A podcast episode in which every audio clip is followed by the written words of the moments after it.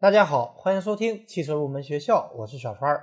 上一期节目给大家介绍了如何正确的设置和调节汽车空调，今天我们继续来聊汽车空调系统的专题，来给大家介绍一下汽车空调系统的主要分类。第一种分类方法，按照驱动方式的不同，空调系统可以分为非独立式空调和独立式空调两种。非独立式空调的压缩机是由汽车本身的发动机进行驱动的，是直接利用汽车发动机来带动的空调系统。一般来讲，空调压缩机会消耗发动机百分之十到百分之十五的功率，这也是为什么开空调制冷会更费油的原因。而目前我们的传统燃油家用车大多数都是采用这种形式，但是混合动力车不太一样。混合动力汽车空调系统与传统汽车空调的主要区别是，电动空调压缩机取代了发动机皮带驱动的空调压缩机。这样的好处是，即使发动机不工作，空调系统也能工作，因此能够达到更良好的空气状况，同时减少了油耗。那么，非独立式的空调有什么优缺点呢？优点是可以与汽车合用一个动力源，结构简单。便于安装布置，并降低了成本和车的重量，同时也减少了空间的占用。而缺点是，由于空调压缩机是由汽车发动机带动的，因此空调系统的制冷性能受汽车发动机工况的影响较大，工作稳定性也较差，尤其是低速时制冷量不足。正因为如此呢，汽车发动机都提高了空调制冷时的怠速。也就是开空调制冷时的怠速值要比不开空调制冷时的怠速值高，所以说这种形式的空调制冷工况受汽车行驶速度的影响很大。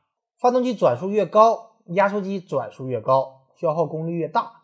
而当低速或者怠速运行时，压缩机转速也低。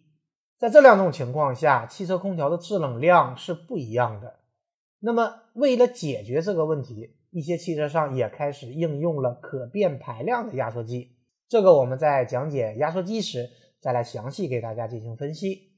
然后我们来说独立式空调，独立式空调最明显的特点就是空调驱动动力源与汽车的主发动机分开，用另外一个副发动机带动，构成独立的空调系统。这种空调的运转平稳，不受汽车主发动机载荷的影响，空气调节量也大。但是由于是独立的，所以它的成本要高，体积要大。这种形式呢，多数用在一些大型的客车上。空调压缩机一般采用较大功率的定排量压缩机。这种形式的优点是制冷工况比较稳定，不受车速的影响。而缺点就是重量和成本都会增加，安装位置也比较大。有时由于主机和辅机的类型不同，比方说主机是柴油机，辅机是汽油机。还需要单独提供燃油箱。除了这种分类方法，还有一种常用的分类方式是按照控制方式的不同，可以分为手动空调、半自动空调和全自动空调三种。首先，我们来说手动空调。手动空调的风机转速、出风口温度以及送风的方式等功能是由驾驶员操纵和调节的。车内通风的温度控制是通过仪表板上的控制杆和开关。来操纵通风管道上的各种活门来实现的。大多数经济型的轿车都采用这种旋钮式的手动空调。第二种是半自动空调，半自动空调和手动空调的差别不大，主要不同是半自动空调系统可以设定温度值，电脑自动保持恒温，但是风速还是手动调节的。半自动空调一般用在中档轿车上。第三种是全自动空调。全自动空调是利用传感器随时检测车内外的温度变化，并且把检测到的信号送给空调的电子控制单元。